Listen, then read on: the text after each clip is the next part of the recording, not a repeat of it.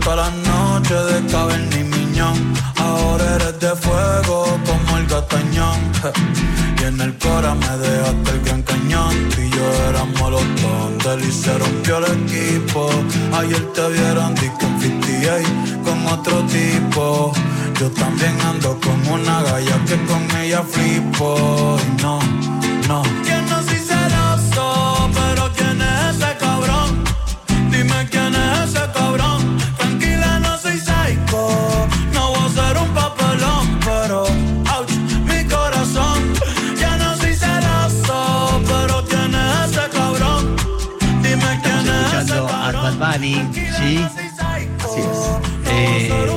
Hablarnos de él el señor. Voy a pedir un aplauso fuerte para el señor Pato Smink, que está acá en la mesa. Hola. Bien, parece que se, que cayó una, una olla, ¿no? Al piso. Más que aplauso. ¿Qué dice? ¿Cómo le va? Bien, de perlas.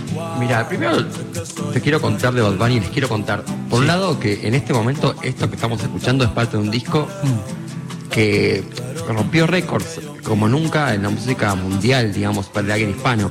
O sea, eh, eh, este señor, Bad Bunny Benito Ocasio Martínez, Sí. Benito, sí, sí. eh, ¿De dónde es el...? De Puerto Rico. Puerto Rico. Sí, Bien. sí, sí, eso es de- viene de la capital del reggaetón. Ahí va. y, y saca este disco y rompe todos los récords literal. La persona más escuchada en un solo día y en una sola semana y en un solo mes, la historia de Spotify. Mira. La historia de Spotify, no, Wow. no solamente en español, Mira, no solo en español. Mundial. Mundial. mira. Esto nunca sucedió antes. O sea, con, con habla hispana, así. Sí. Capaz un hito, un, un tipo Macarena, de pronto. Claro, capaz era- claro. O sea, pasaron esas cosas así Sí. antes. Ok. Eh, Entendido. sí, sí, que temazo Macarena igual, ¿no? Pero. Sí. Sí. eh, entonces, bueno, quiero contaros un poquito la historia de Eso Bad fue por la, por la campaña de Clinton que usó ese tema también. Ay, Se no hizo sé muy popular. Sí, el presidente Clinton usó el tema Macarena y entonces este, eso también hizo que Yo voy a llegue a todos investigar lados. eso, Sí, sí, investiguelo. Sí, sí. ¿Eh? Bien, adelante. Bueno, entonces quiero contaros un poquito de la historia de este señor, porque en 2016 era cajero de supermercado Ajá. eh, y estudiaba audiovisuales. Era un chico de clase media, se podría decir, de, de Puerto Rico, eh, que tenía como cierto acceso a la educación, ¿no? Pero también tenía un montón de calle, porque Puerto Rico es muy chiquito y es como que no podés no tener calle, Claro, ¿entendés? claro. Pero tenía esa posibilidad, ¿no? Un poquito más de. sabía de música, sabía- hacía sus propios beats y todo eso. Y quiero mostrarle un par de cositas, cómo era al principio y cómo fue como mejorando su sonido, ¿viste? Mm. Y buscándose. Que es espectacular cómo fue mejorando. Es impresionante. Quería mostrar al principio, eh, porque ah, Bad Bunny se hizo conocido con un cierto timbre de voz que es medio como hasta medio de canto gregoriano, ¿viste? Muy profundo y, y mono. Pero él, eh, entonces cuando empezó a cantar, después empezó Sí. a cantar con más despliegue, la gente se sorprendió. Pero la gente no sabe que cuando tenía eso, 20 años, Sí. él, él cantaba así como lo demostró ahora. A ver. Escuchen esto.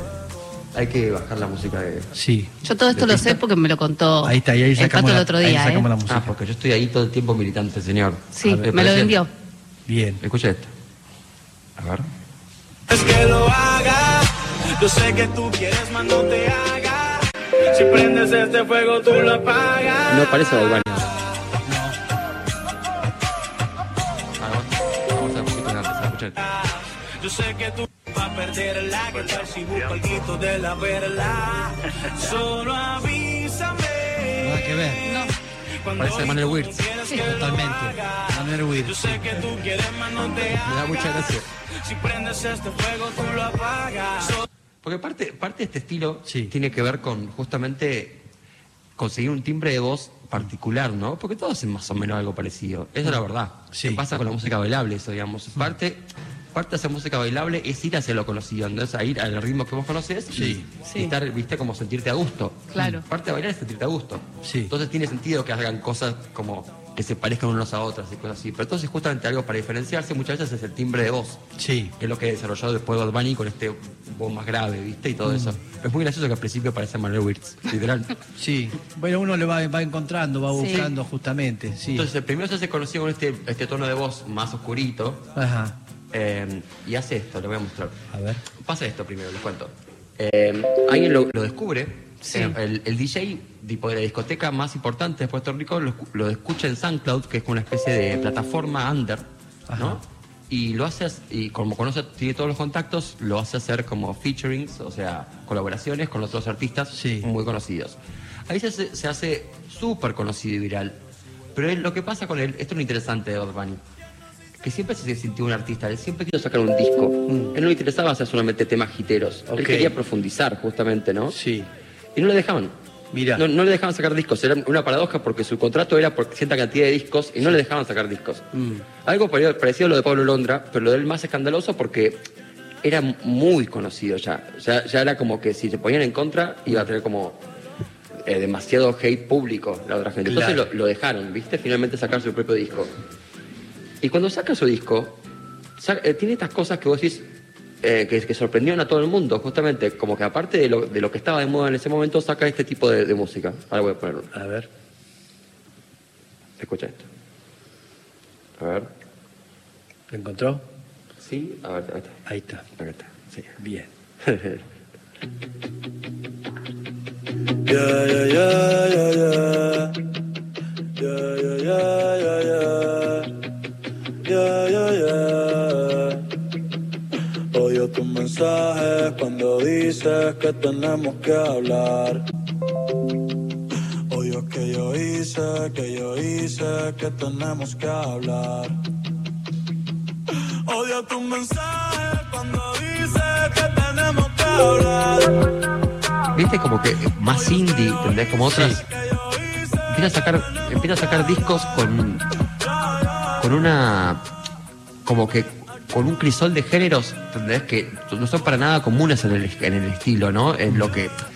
En la construcción histórica de un, de como un referente de reggaetón, justamente, ¿entendés? Todo el tiempo se estuvo corriendo de eso. el- se estuvo corriendo también de. de cierta, impronta machista, ¿no? Y como conquistadora, viste, y Sí. también, ¿entendés? Como poniendo letras más sensibles, ¿entendés? Eh, o a otro tema, por ejemplo, todo esto del primer disco que saca.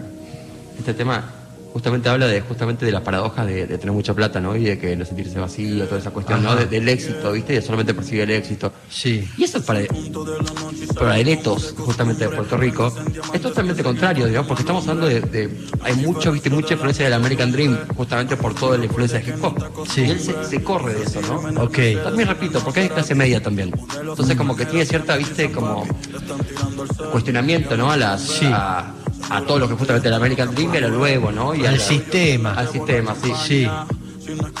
Y acá es como que eso, tiene como un montón de temas así mucho más tranquilos. Empiezan a, a- a hablar de justamente también de temas sobre sobre género, sobre abuso de las mujeres, eh, cosas que nunca, nunca se trataron en este género. Claro. Escúchate. A ver, falta todavía, perdón, faltan todavía 15 No, segundos. pero, pero. ¿El, el padre también era músico? Es, va, no sé. Vive. Eh, era músico, pero no era, no ejercía eso, ¿no? Escucha esta parte. Nada real, nada raro que el dinero no pueda comprar. Tejas con vista al mar, es lo único que tengo para poder pasar. Otra noche en Miami. Yeah. Otra noche en Miami. Es como que eso, sorprende. ¿no? Estamos hablando de alguien que está haciendo puro reggaetón y de pronto se hace mega conocido y empieza a sacar estos discos. Ah, Digamos. Otra noche en Miami. Interesante. O, o con el que empezamos, o con el que empezamos también un era una bossa nova, por ejemplo. Sí. Sí. Eh, y empieza justamente a generar, no solamente esto, sino que empieza a generar colaboraciones como totalmente. O sea, e- este hace primero, viste, renuncia a esta disquera, que lo hace conocido, se, se mete a otra y empieza a, ge- a- a ge- a hacer las cosas bajo sus propios términos, ¿no? Claro. Desde el lugar más mainstream posible. Sí, Lo cual es raro, ¿viste? Por eso yo digo a veces que, que Bad Bunny es como el John Lennon del reggaetón. ahí va. Porque realmente está. ¿Escuchó? sí. Ahí, ahí, ahí tendió Esaurido, que le nombró a John Lennon. este, sí, es el John Lennon tengo- del reggaetón, dijo. ¿Eh? Le- Es una definición. ahí está. Mirá, mirá, sí, la no, la- pero, pero un romántico y alguien que pelea por los derechos y alguien que presenta algo en el mundo del reggaetón que es súper machista, eso. Sí, sí, estoy escuchando atentamente. Sí. No, no solamente eso, sino que realmente explo- explora géneros, o sea, exploró muchos géneros distintos. El tema es que a veces, o sea, como pasa con todo, digamos, si solamente escuchaste de los Beatles el tema de Tinelli, Sí. capaz de cierta idea de, de- de los Beatles, digamos, es pasa lo mismo, como acá justamente, como está la dictadura de los singles, digamos, y te meten un tema, o sea, él saca 20 temas, pero hay uno que te lo mete por todos lados todo el tiempo, Sí. ¿entendés? Después, si no te metes adentro de, de esos discos, no, no te enterás que está pasando todo esto. Claro. Pero él, a fuerza de justamente de, de insistencia, digamos, se lo empezó a tomar como este artista distinto, ¿no? Y justamente como dice él mismo, y esto, esto es muy importante para entender. A Daddy Yankee, o sea, el padre del reggaetón, Sí. lo, lo metieron en cana por ese reggaetón. Le, sacaron, le sacaron todo, lo balearon des- después de salir del estudio. Digamos, en un momento, si te encontraban una- un cassette de reggaetón, te cobraban 500, eh, 500 dólares. Mirá. Porque realmente era como música que estaba mal vista, así como la cumbia villera, ¿entendés? Sí. Como- él es como una segunda generación, Bad Bunny, ¿no? Más acomodada. Entonces puede tener. Como que al principio, el, todo el etos de reggaetón tiene que ver con, con poder vivir de esto, ¿no? Sí. Vamos a hacer cosas para pegarla. Bad Bunny ya la pegó desde el principio, entonces está como pensando en el arte. Entonces Ok. está pasando otras cosas, digamos. Sí. Otro tipo de búsquedas que antes no, no podían suceder porque primero era como sobrevivir un poco, ¿no? Sí. Y, y eso. O sea, le, le interesa más presentar un, producto artístico que estar en, en- en lo comercial. Podría estar haciendo, comprándose un montón de Sí, pero Son- hay, ca- hay carreras inversas siempre. Si uno empieza a ver alguna, como la de los Beatles, Sí. primero es un gran éxito comercial y luego tiende hacia algo más artístico. Totalmente. Exacto. Y a veces es al revés, digamos. Empezamos por lo artístico y no la Y, pegamos claro. y tenemos que ver y entonces nos- uno se hace comercial. De última, uno ve la carrera de una banda como- setentosa como Genesis Sí. y sus más grandes hits son Es verdad. eh, sobre el final, igual que Yes. ¿Cuál es el tema más conocido de Yes? Y aquel que hacen simplemente a lo en la última parte de su carrera, cuando ya la música, el rock sinfónico eh, deja de ser este, algo Totalmente. atractivo y hacen un corazón solitario. Claro. Exacto. Y no es un tema que vos puedas decir Sí, sí. esto es Yes. Claro. Sin embargo, es el que más conocemos gracias a Aspen. Claro. Sí, exacto. No, exacto, sí. eso mismo. Es como por eso a veces yo estoy en este lugar para defender el reggaetón. Porque si uno, por ejemplo, dice rock, lo único que conoces de rock es Avril Lavigne o alguien así, digamos, alguien que hace una pantomima de rock desde el pop. Sí. Claro que te vas a pare- parecer, vas a subestimar a todo el rock. Pasa lo mismo con toda esta música urbana. Digamos, que es como que a veces lo que llega acá es un poquito nomás, ¿no? De todo eso. Ahora les voy a mostrar, por ejemplo, algo del último disco. Bueno, justamente, a partir de eso, él está como. Sabe que tiene los, los hijos de todo el mundo y hace lo que quiere realmente. De, por ejemplo, un- hay un tema que colaboró con los Enanitos Verdes. Otro, como, realmente como que no, no, no mete a la gente de moda, ¿entendés? O sea, Claro, de hecho, claro. eh, como que sacó de del anonimato, te diría, de los últimos años, a Mm. gente que fue muy pilar dentro del género, que ahora, a- tipo, por problemas de disqueras y cosas así, o sea, les pasaron cosas, de, de todo, de hecho. Y eso ahora está... y- Escucha esto, por ejemplo. Como haciendo otro tipo de... Bueno, con esto voy a cerrar. Sí. Para que, pero realmente está generando algo donde, donde puede hacer realmente lo que quiere él. Mira cómo empieza esto.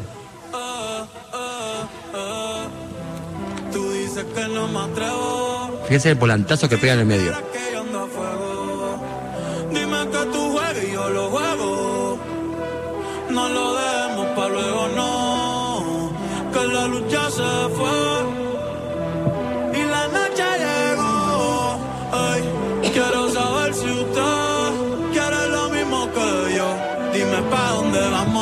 Después de la playa. Si no secamos, yo Ahora es traigo todo la futurista, pero escuchen toalla ahora. y de nuevo nos mojamos. Pero en mi cama te voy a dar tabla de selfie, yeah. Dime pa' dónde vamos después de la playa. Si no secamos, yo traigo la toalla y de nuevo nos mojamos. Pero en mi cama te voy a dar tabla de selfie, bebé. Escuchen. Dime, ¿vamos para el mambo o no vamos para el mambo? Tú me dices, mami. Zumba.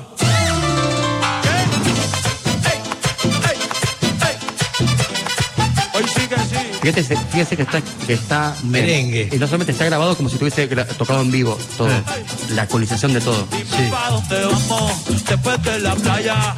Si no secamos, yo traigo la toalla y de nuevo nos mojamos. Por ejemplo, ¿no? Sí. después te tira un bossa nova, después te tira un tecno, después Sí, te tira. en el último disco tiene ocho géneros distintos. Cero prejuicio, ¿eh? que Cero tiene que ver un poco el tono de lo que está sucediendo en este momento, donde es increíble, maravilloso, Pato, increíble. Conociendo, la gente vamos conociendo cosas de la mano del señor Pato Smink, ¿eh? que se desconocen para muchos, ¿eh? para muchos que me estoy refiriendo a, mí. Eh, ¿Sí? Y a mí. Y al señor No, no, Sabrido. sí, obvio. Obvio, también. Bien. eh, Vamos a una tanda. Bien, gracias, Pato. A usted. Muchas gracias.